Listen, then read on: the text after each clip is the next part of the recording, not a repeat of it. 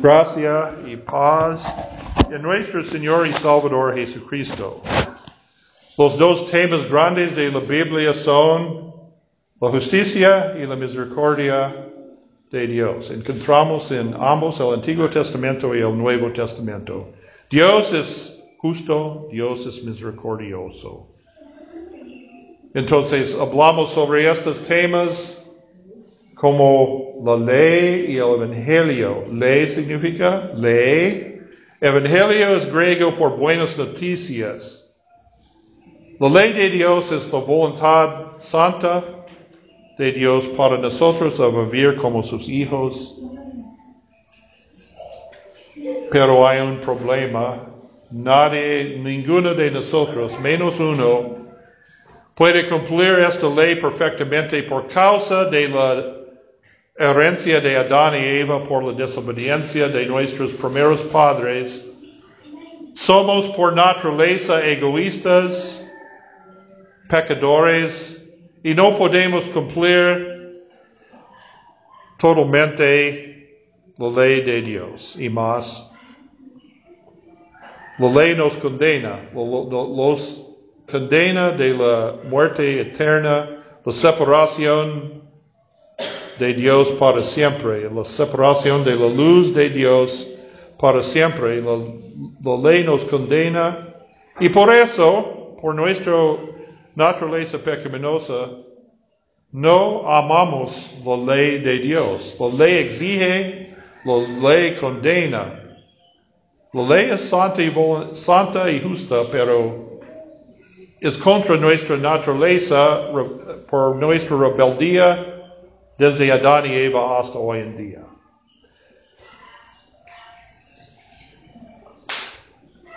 Pero algunas personas pensaban que pueden justificarse mismo delante de Dios por sus hechos exteriores. Entonces, estos son en el Nuevo Testamento los escribas y los fariseos. Ellos pensaban, ellos obedecían la ley de Dios, pero Jesús, nuestro Señor, dice, no, tú no, tú, ustedes no han cumplido la ley de Dios. Tú, ustedes no son, no son justificados delante de Dios por sus propios méritos. Porque ellos superficialmente obedecían la ley de Dios, pero no adentro de sus corazones. Y no toma completamente en serio la acusación de, la ley contra nosotros. Somos salvos por la gracia de Dios, la misericordia o la gracia de Dios. No merecemos nada de Dios, pero Dios nos ama, entonces recibamos nosotros cosas buenas de Dios. Y la ley es una de las cosas buenas tenemos en nuestra lectura del Antiguo Testamento hoy en día en éxito, el Señor hizo un pacto con el pueblo de Israel delante de Monte Sinai. Después de su liberación de la esclavitud en Egipto, ellos cruzaron el Mar Rojo y luego Pablo usó esto como un símbolo del bautismo. Cruzaron las aguas del Mar Rojo y viajaban en el desierto hasta el monte Sinaí. Y uh, delante del monte Sinaí, Dios dice, yo soy el Dios que te sacó de Egipto, de la servidumbre en Egipto. Voy a hacer un pacto con nosotros para hacer ustedes una gran nación. Y dio su ley al pueblo Israel. Primero, los diez mandamientos. ¿Qué es la revelación de la ley moral que existe desde el principio? Este es como el diseño de Dios para la, humanidad, para la, serie humana desde el principio. Esta ley moral es la fundación de la ley de Moisés y hay mucho más hay muchas reglas y estatutos en esta ley para este pueblo, estos ah, refugiados, estos ellos fueron esclavos en Egipto, pero Dios dice, mira, obedecen estos estatutos y reglas para ser una gran nación. Cada aspecto de su vida, como nación, como individuos, uh, para su culto público, para adorar a Dios, todo está en la ley de Moisés. Pero muchas de esas son reglas provisionales para, para preparar el pueblo para el venido del prometido, del Mesías, Jesucristo. Entonces, en el nuevo pacto, nuestro Señor cumplió toda la ley de Moisés, toda la ley moral, y en su nuevo pacto, en su sangre, anuló todas estas provisiones, estas reglas provisionales. Pero la ley moral todavía aplica a nosotros.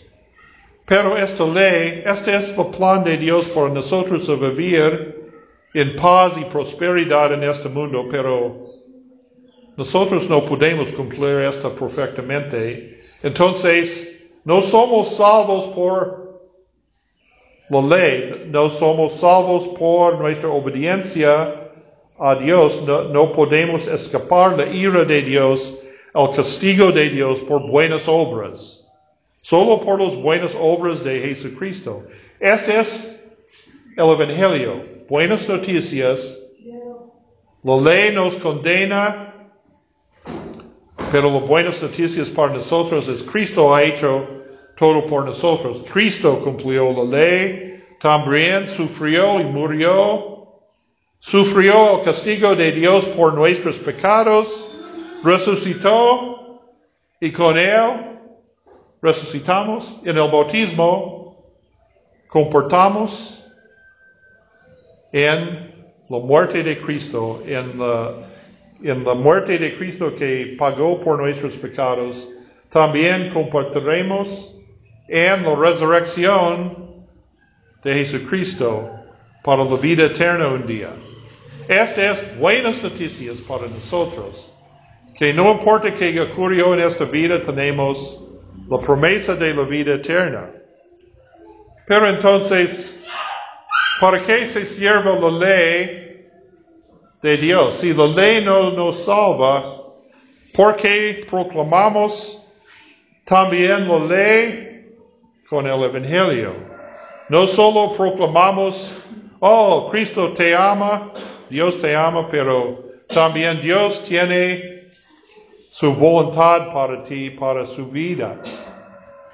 Pero esto nos, nos salva entonces, ¿qué, ¿qué es el uso de la ley para nosotros? ¿Qué, ¿Cómo funciona la ley para nosotros? Reconocemos tres usos de la ley Primero, como un freno para restringir los hechos exteriores de los hombres malos. Este es decir, este es, no, ustedes no deben, esta es la justicia que debe prevalecer en el mundo. No, la, Dios dio al gobierno la autoridad para usar las fuerzas de arma contra los malhechores, contra los asesinos, contra los uh, ladrones, todo tipo de, de criminal para restringir, para mantener orden en este mundo. También como la iglesia debemos denunciar esta injusticia en este mundo, las cosas malas en este mundo este es el primer uso de la ley. Pero segundo y más importante, el segundo uso de la ley es para convencer todos de su pecado, para mostrar a nosotros, tú no eres justo por tus propios méritos, tú necesitas un Salvador, tú necesitas Jesucristo, tú necesitas la fe en Jesucristo para ser salvos.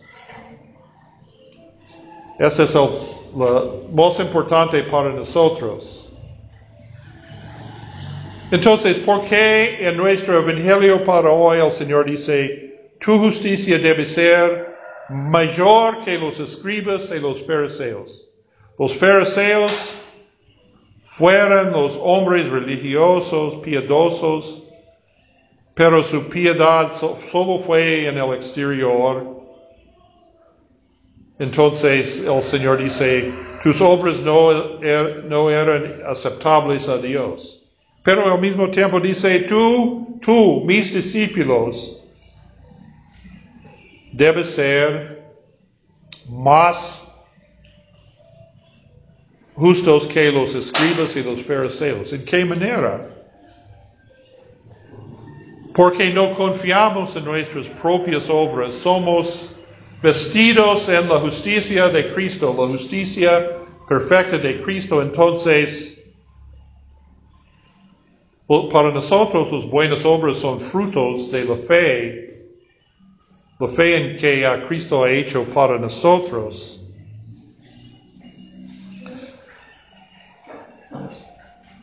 Entonces, estos dos usos de la ley, estos son para los pecadores. Primero para los inconversos, para denunciar la, la, injusticia de los impíos y mostrar a ellos su necesidad por un Salvador. Nosotros también cuando caemos en pecado, la ley nos muestra nuestro pecado para llevarnos al arrepentimiento. Entonces, esta, la ley entonces es para el mundo pecaminoso,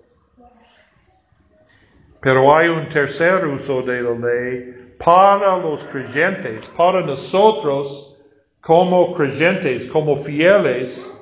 El tercer uso de la ley es como una medida una regla para nosotros a conocer cómo podemos servir a Dios y a nuestros prójimos. ¿Dónde es nuestra regla? ¿Dónde está? ¿Cómo podemos saber qué es la voluntad de Dios?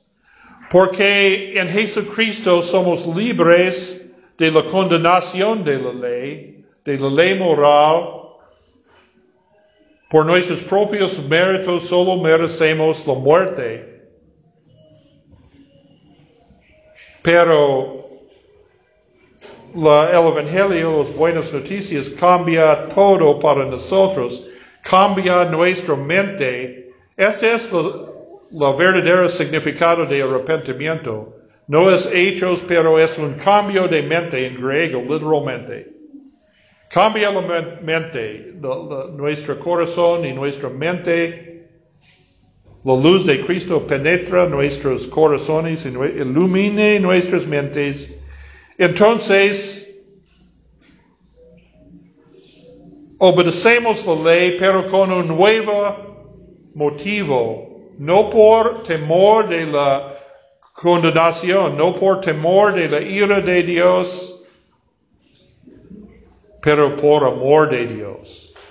Porque Dios nos amó primero en Jesucristo, nos da todo en Jesucristo. Confiamos en Dios, confiamos en la fe, entonces tenemos frutos en nuestra vida por la fe, frutos de buenas obras. ¿Cómo reconocemos estos frutos entonces? Por la ley, podemos buscar la, la ley como nuestra guía por nuestras vidas esta es la voluntad de Dios para nosotros. Buscamos en la ley de Dios. ¿Es contra algún mandamiento? Si no es, es uh, algo podemos, nuestra decisión, podemos pedir la bendición de Dios por nuestra decisión si no es contra la palabra de Dios. Este es el tercer uso de la ley que afirmamos en nuestras confesiones en la fórmula de concordia. Afirmamos el tercer uso de la ley es para los fieles, para los regenerados, para un guía para vivir como hijos de Dios. es un, la ley no cambia, la ley, la ley moral todavía es, no tenga otro Dios es aparte de mí, no tomo el nombre de Dios en vano, acuérdate del día de reposo, honra a tu padre y madre, no hurtarás, no, hurtarás, no matas, no cometes adulterio, no codiciarás, etcétera, etcétera. Pero no confiamos en nuestras propias fuerzas para, para vivir como hijos de Dios, pero en el poder del Espíritu Santo que, recibamos en el bautismo. Dice en nuestra epístola, Pablo dice, para ser bautizado en Jesucristo es para ser muerte al pecado. No debemos, continuamos en pecado, pero tenemos la ayuda del Espíritu Santo en el bautismo. Dios borra la culpa, la culpa del de, pecado original y actual y nos da el Espíritu Santo para ayudarnos a vivir como, como Dios quiere, que es por nuestro bienestar, para vivir como en, en el Antiguo Testamento, por el bienestar de los israelitas, cómo puede vivir en paz y armonía para seguir la, la ley de Dios, no honra a Dios a todos, honra a tu padre y tu madre, no respeta a su prójimo, amor a su prójimo y más en nuestro evangelio, en esta parte, esta es parte del sermón del monte. Esta parte, el ejemplo es el quinto mandamiento en nuestro texto para hoy. Los, los fariseos pensaban que, oh, no, no, nunca he, uh, nunca he matado a nadie, entonces soy un hombre bueno. Pero el Señor dice, no es suficiente para no uh, desobedecer la, ley por hechos exteriores. ¿Qué es en su corazón? ¿Cuál es en su corazón? ¿Dónde vienen los hechos exteriores? De, del corazón, de la voluntad humana. Entonces, del pensamiento, de los deseos malos, los pensamientos malos. Entonces el Señor dice, tú odias su hermano en su corazón, tú eres un asesino, no solo para no matar con cuchillo o pistola, tú debes ayudar a su hermano en todos, como dice en nuestro estudio del catecismo. ¿Qué dice, qué es, qué dice sobre el quinto mandamiento? Para no matas significa respeta la vida de su prójimo, también ayuda a tu prójimo para vivir, para, eh, para aceptar la, y ayudar a su prójimo en cada aspecto de su vida ayuda él a vivir en su aflicción cuando él es hambre, tiene hambre, necesita ropa, necesita medicina, cualquier cosa. Esta es parte del quinto mandamiento. No hacer ningún daño a su prójimo, más ayuda su prójimo en todas tus necesidades. Entonces el fariseo no toma en cuenta, oh, este es, ¿quién puede hacer esto? ¿Quién? Pero con la ayuda de Dios, con el amor de Dios adentro de nosotros. Esta es la obra del Espíritu Santo que tenemos por el bautismo. Somos bautizados en la muerte de Cristo para vivir para vivir, para ser resucitado delante de la muerte física, pero también para vivir en esta vida como hijos de Dios.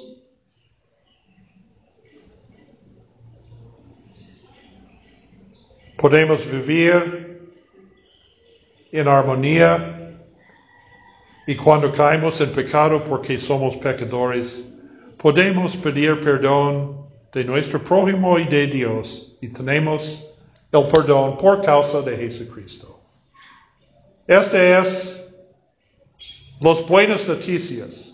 En un sentido amplio, el Evangelio, el mensaje de, de nuestro Señor, la palabra de Dios incluye ley y evangelio. No hay ley sin evangelio, no hay evangelio sin la ley, porque somos pecadores por causa de nuestra desobediencia. No podemos reconocer esta sin la proclamación de la ley de Dios. Pero también la proclamación es el perdón de Dios por los arrepentidos, pero el punto del arrepentimiento es para renovar nuestras vidas, para vivir en una manera uh, nueva, por ejemplo, de nuestros prójimos, por la bendición de nuestros prójimos. Tenemos una buena relación con Dios por causa de Jesucristo y su muerte y resurrección, no por nuestros propios méritos. Pero cuando reconocemos esta, tenemos la esperanza de la vida eterna para siempre, pero ahora también tenemos esperanza y paz que sobrepasa todo entendimiento. Amén.